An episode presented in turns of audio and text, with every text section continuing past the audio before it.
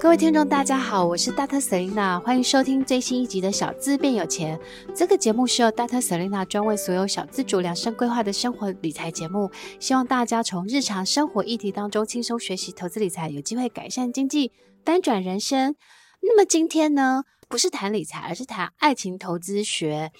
Dr. Selena 一直觉得，人一辈子当中，除了钱以外，最重要的事情就是爱情幸福了。那今天我们的主题是要谈爱情投资学，让你胜率提高的必学必胜法则。今天呢，很开心请到了我的好朋友冒牌生来跟我们分享。Hello，大家好，我是冒牌生。对，冒牌生，其实我跟冒牌生每个礼拜都会见面。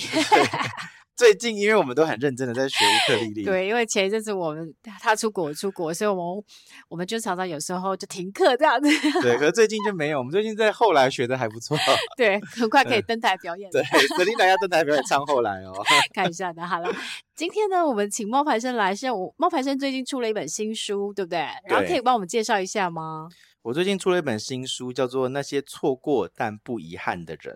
然后呢，这本书是从十二个不完美的关系中看见成长的勇气。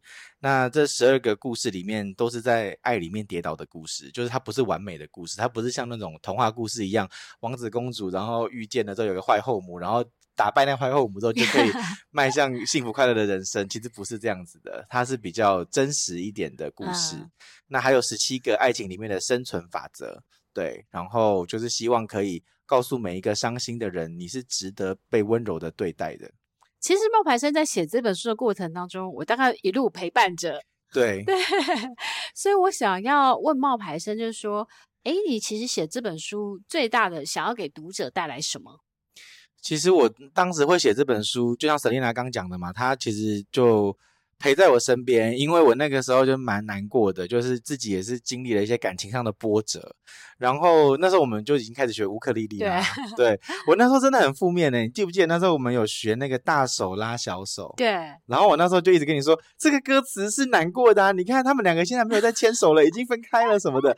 然后沈月雅就觉得说你疯了，就是他什么都触景伤情。对对，就觉得说明明是一首幸福快乐的情歌，但是我就觉得说他们他们不幸福。你看他是在怀念他们曾经的那个。个幸福不是现在的幸福，那我我怎么会写这本书呢？就是因为其实这本书其实改了三次名字。对，我知道。通过这三个名字，我觉得跟读者分享，他们就能够明白我心境上的转变。嗯，一开始的名字叫做“我渐渐变成了恐怖情人”，那时候代表我的心情还是沉浸在那种哇，就是不愉快，然后负面的状况。嗯嗯然后再接下来呢，过了一阵子之后，我有去找出版社谈，我想要出一本爱情书，嗯，想要告诉大家就是感情的生感情的状况，然后要如何走出来这样子的故事。嗯，那出版社就问我说：“你想要叫什么名字呢？”这本书我就说可以叫做《这样爱你错了吗？”嗯，可是你知道那《这样爱你错了吗》这个名字听起来它还是有一点点在质问哦，而且有点还是有点负面吧？对，它还是有一点那种就是好像他在。嗯，他在要，就是什么才是对的？哦、为什么我这样那么爱你？我错了吗？这种感觉，嗯、你知道，就是有点情绪勒索的意味。对。那最后呢，就是等我真的要出这本书的时候，其实我已经没有那么在意了，好像已经放下了。因为其实这一年半吧，一年其实才一年呢、欸，其实才一年没有。我们四月开始学的。对，我知道。我的意思是说，这个结束、哦、对啊，其实，但是我真的是一路看他从伤心难过。到后来，慢慢的就是恢复到平静，到现在他就很开心。对 对对。后来，所以最后的名字出是，其实这个名字最后是出版社提的。对。出版社就问我说：“哎，那你觉得这名字怎么样？”然后他就说：“叫做那些错过但不遗憾的人。”那我就拍板说：“就是这个名字了。”因为对这个名字，你看这名取名的三个阶段就可以看得出来你在感情的三个阶段。对。哎，那我想要问一下哈，就是说。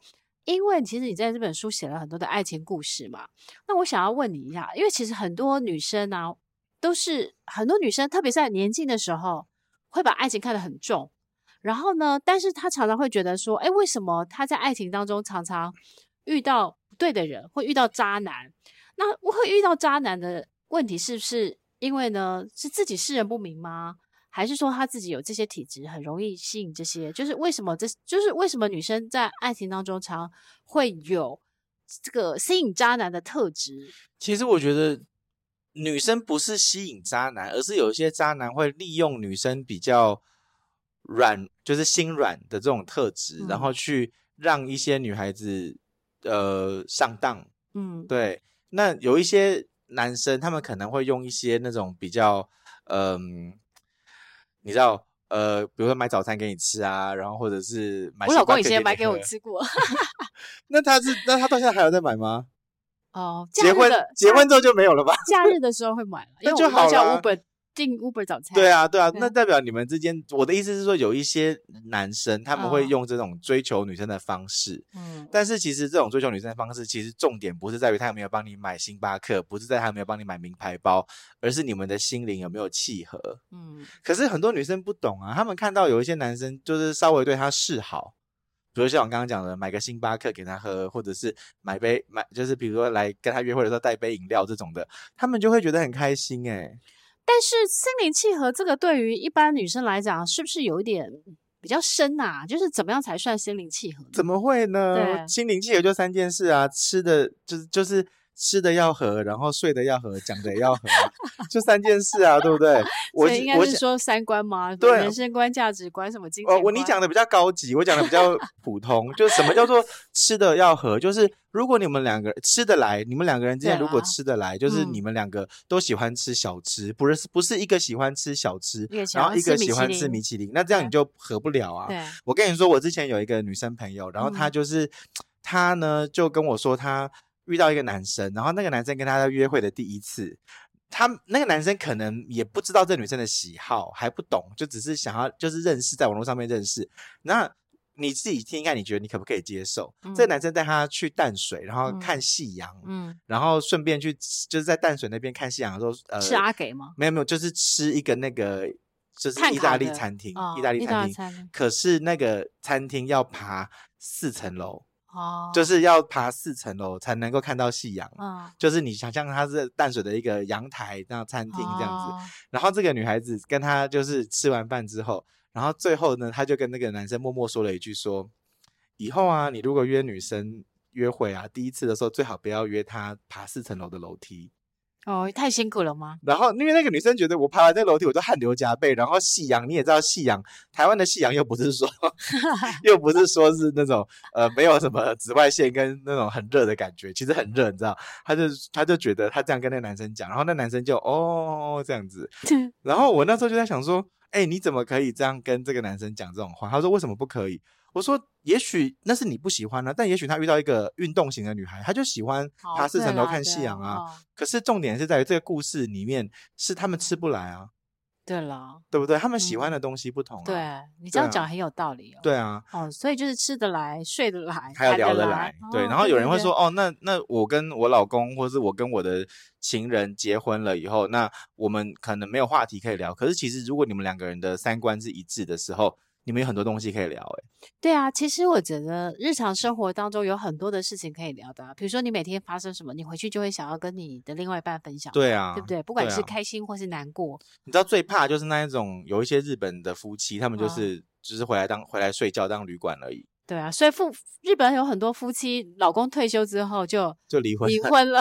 对啊，然后最后一个就是睡得来，那当然我们不是讲，当然。不是只是说性这一方面的，那还有就是，哎，你知道睡眠这件事情占了我们人生的三分之一的时间，睡眠品质了。对啊，睡眠品质。如果你们睡不来的话，其实你要么就是分房睡。你看，像我爸爸妈妈现在已经分房睡了。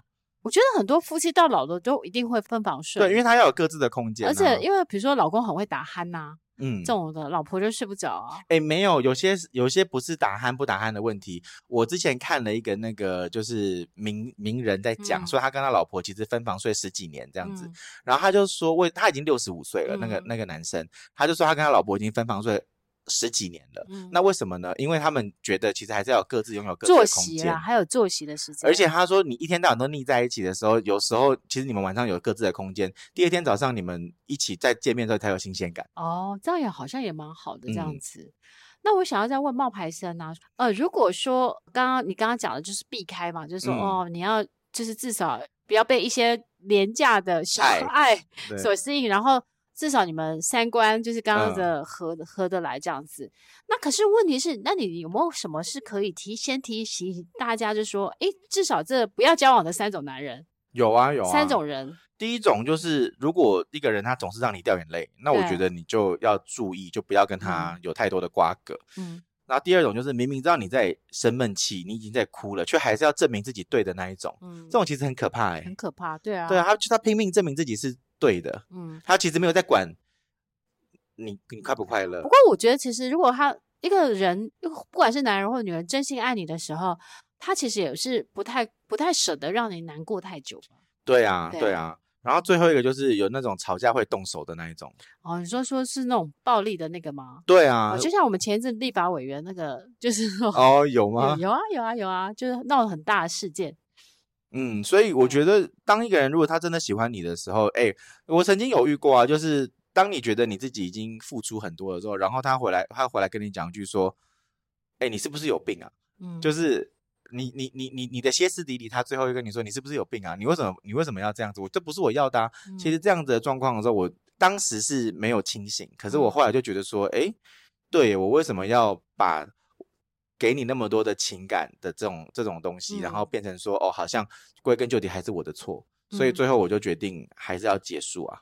对啊。哦，那我想要在我们知道的就是说，哦，那大概是这三种人。会让你难过啊，会干嘛的这种这三种人这样子之外，嗯、会让你疯狂掉眼泪，然后疯狂掉眼泪。明明知道你在哭，还生闷，你在生闷气，然后他还要继续证明他是对的，然后会暴力的人。对，这三种就不要在一起。那我我想要再问你，因为你书里面写了很多的教战守则，对，那其中我觉得很有趣的是说，你有写了一个就是三件事教你鉴定是不是谈了一场假恋爱。对，首先我想要问什么叫假恋爱？就是你们这一段关系，可能是因为寂寞，而不是因为心灵契合而在一起啊，哦嗯、或者是说你对他是有所求，嗯，比如说里奥纳多永远跟二十五岁的女生以二十五岁以前的女生交往，那对于里奥纳多来讲，他觉得那是一场真恋爱，但是也许对于那些二十五岁的女生来讲，他们要的可能不是这样子啊，对对，所以要怎么样去看自己是不是谈了一场假恋爱？首先你要先去想一想。对方是不是总是不符合你的理想？嗯，对，因为很多时候啊，就是当你自我为中心的时候，那你会去在对方的身上去找到一些投射。嗯，比如说像里奥纳多为什么会一直找二十五岁？可能除了那些女生年轻漂亮之外，可能是满足他自己内心中的一种寂寞吧，寂寞吧，哦，寂寞，寂寞或渴望吧。嗯，他可能小时候的时候。不不好看，然后总是被欺负或怎么样的，嗯、那也许他就是喜欢那种哦证明自己的感觉，嗯，对啊，所以说其实你看哦，拖拖拖拖二十五年嘞，他都快五十岁了，嗯，那他还是在跟一样二十五岁以内的女生交往，嗯、其实就是一种循环，这也不太不是很好，嗯，对啊。那另外呢？然后还有另外一种就是同情跟依赖，嗯，它不是爱，嗯。同情跟依赖不是爱，它是一种假的恋爱关系。很多时候，强者会对弱者产生同情，然后弱者也会把自己错误的那种依赖的心理，以为是爱情。嗯、就像好莱坞电影里面，你会常常看到会有一些医生、护士跟病人相恋哦，或是在监狱的时候，对对对对对，哦、或者是有一些女生或者是男生，我记得好像有一个学名叫什么斯德哥摩症候，就是说。被绑架的那个女生后来爱爱上了那个绑架她的人，但那个不是同情跟依赖啊，那个是另外一种哦。对，对可是道理是一样的，就是你不能够把那些情绪归类成爱哦。比如说像我刚刚讲的那个病人跟医生那个啊，我们可能在电影里面常常看到，然后或者是你有没有听过一些，比如说像心理医生，然后病人可能会爱上心理医生的这一种，有没有？他会觉得哦，只有你会听我讲话什么的，哦、可是其实对他来说那是他的工作啊，了解，你是付钱叫他去做这件事情的、啊，嗯、对啊，嗯。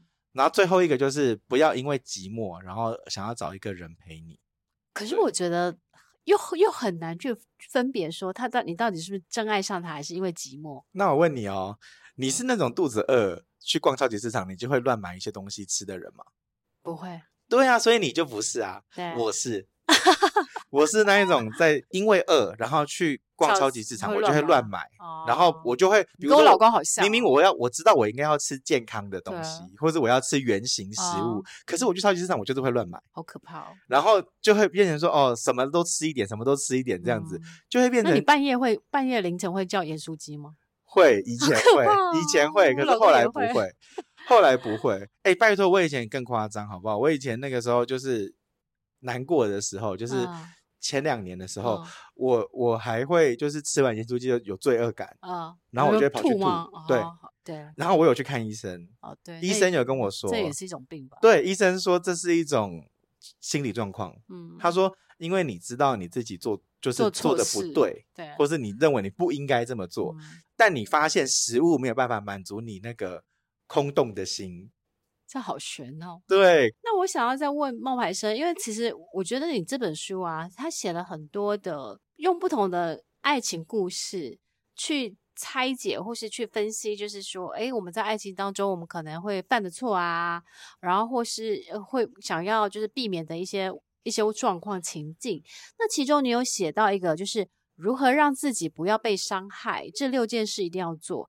那其实，在爱情当中不被不要被伤害，是指暴力、暴力还是冷暴力？这个是很实际的。我的书下都是走实际路线。这是暴力还是冷暴力？这是这是讲暴力的，哦、就是如果你遇到了这种暴力的状况，说你应该要怎么办，嗯、然后才会让你自己不要被伤害。嗯、因为我的书都是走那种比较实际的路线。对，怎么什么意思呢？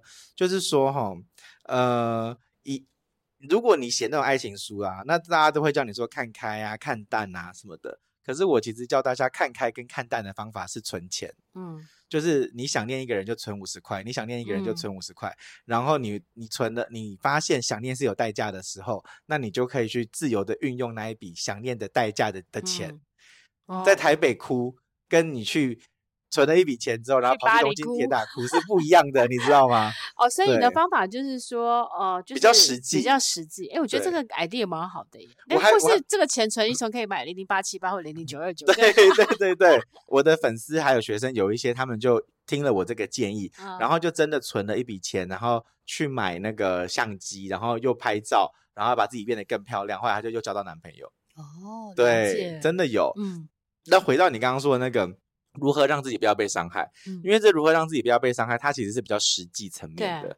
那我就整理了一下，首先第一个就是你不要去挑衅，嗯，你要保护自己，要逃离现场。因为很多很多女生都说，你敢打我，你，你敢打我，你试试看，你打你打这种，对，所以这是不对的，就不要去讲这种话。那再来就是你要打那个一一零或者一一三的家暴专线，嗯，那。第三就是你要去医院开验伤单，嗯、那你知道医院开验伤单要去哪里开吗？急诊室还是什么什么科？家庭科吗？不是，呃，我跟大家分享一下，因为我没有被打过。我跟大家分享一下，妇科、外科、小儿科都可以。哦，这我有去做功课。哦，对，我刚刚那那一段应该笑也不太好了，就是我们希望每一个人都不要不要有这样的状况。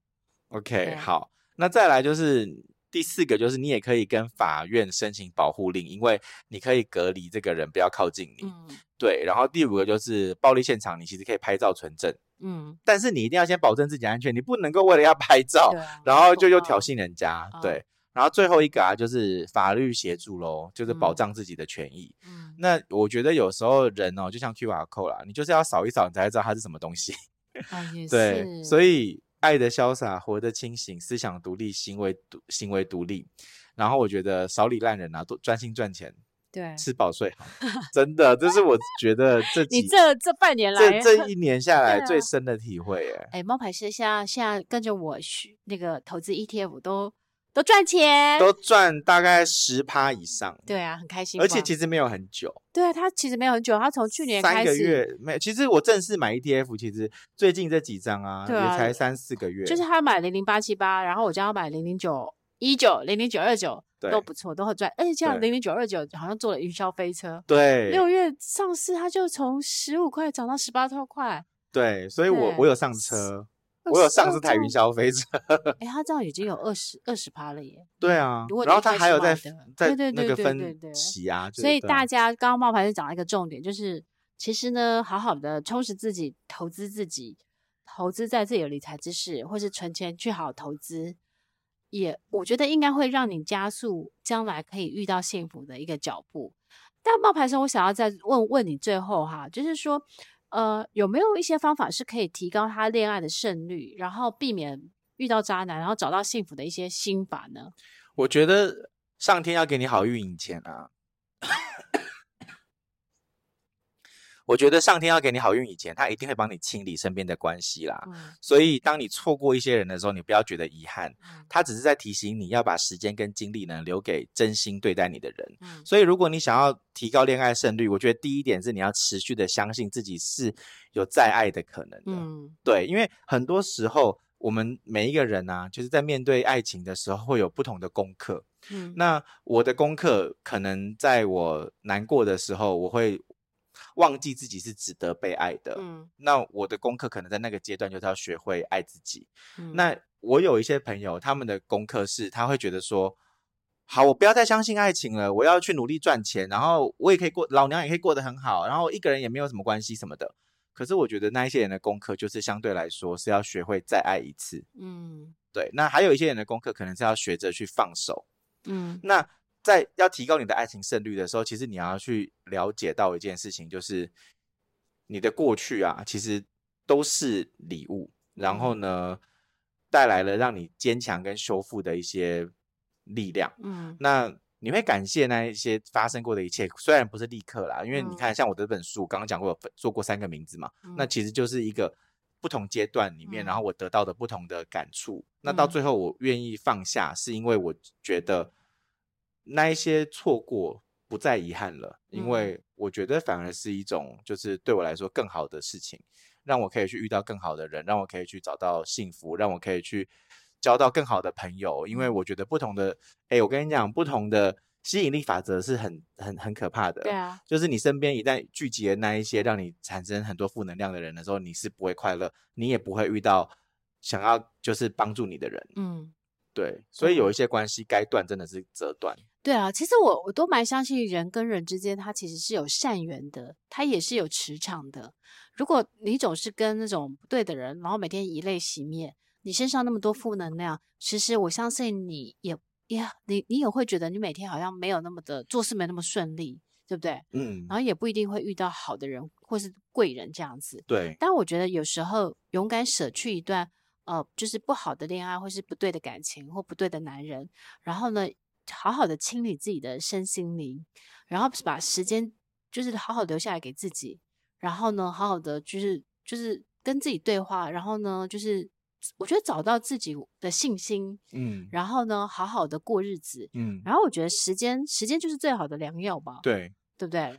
因为以前的我总是觉得要花光了力气还有快乐才能够去喜欢，嗯，就是我为了要维持那一段关系或是那一段快乐，我就要花好多的钱、嗯、好多的力气，然后好多的委屈。嗯，可是后来我懂了、欸，哎，就是我不应该是花光了力气和快乐去喜欢，啊、我应该从喜欢那边去得到力量跟快乐。对，所以其实因为我真的一路一路这样陪冒牌生啊，我感触很多。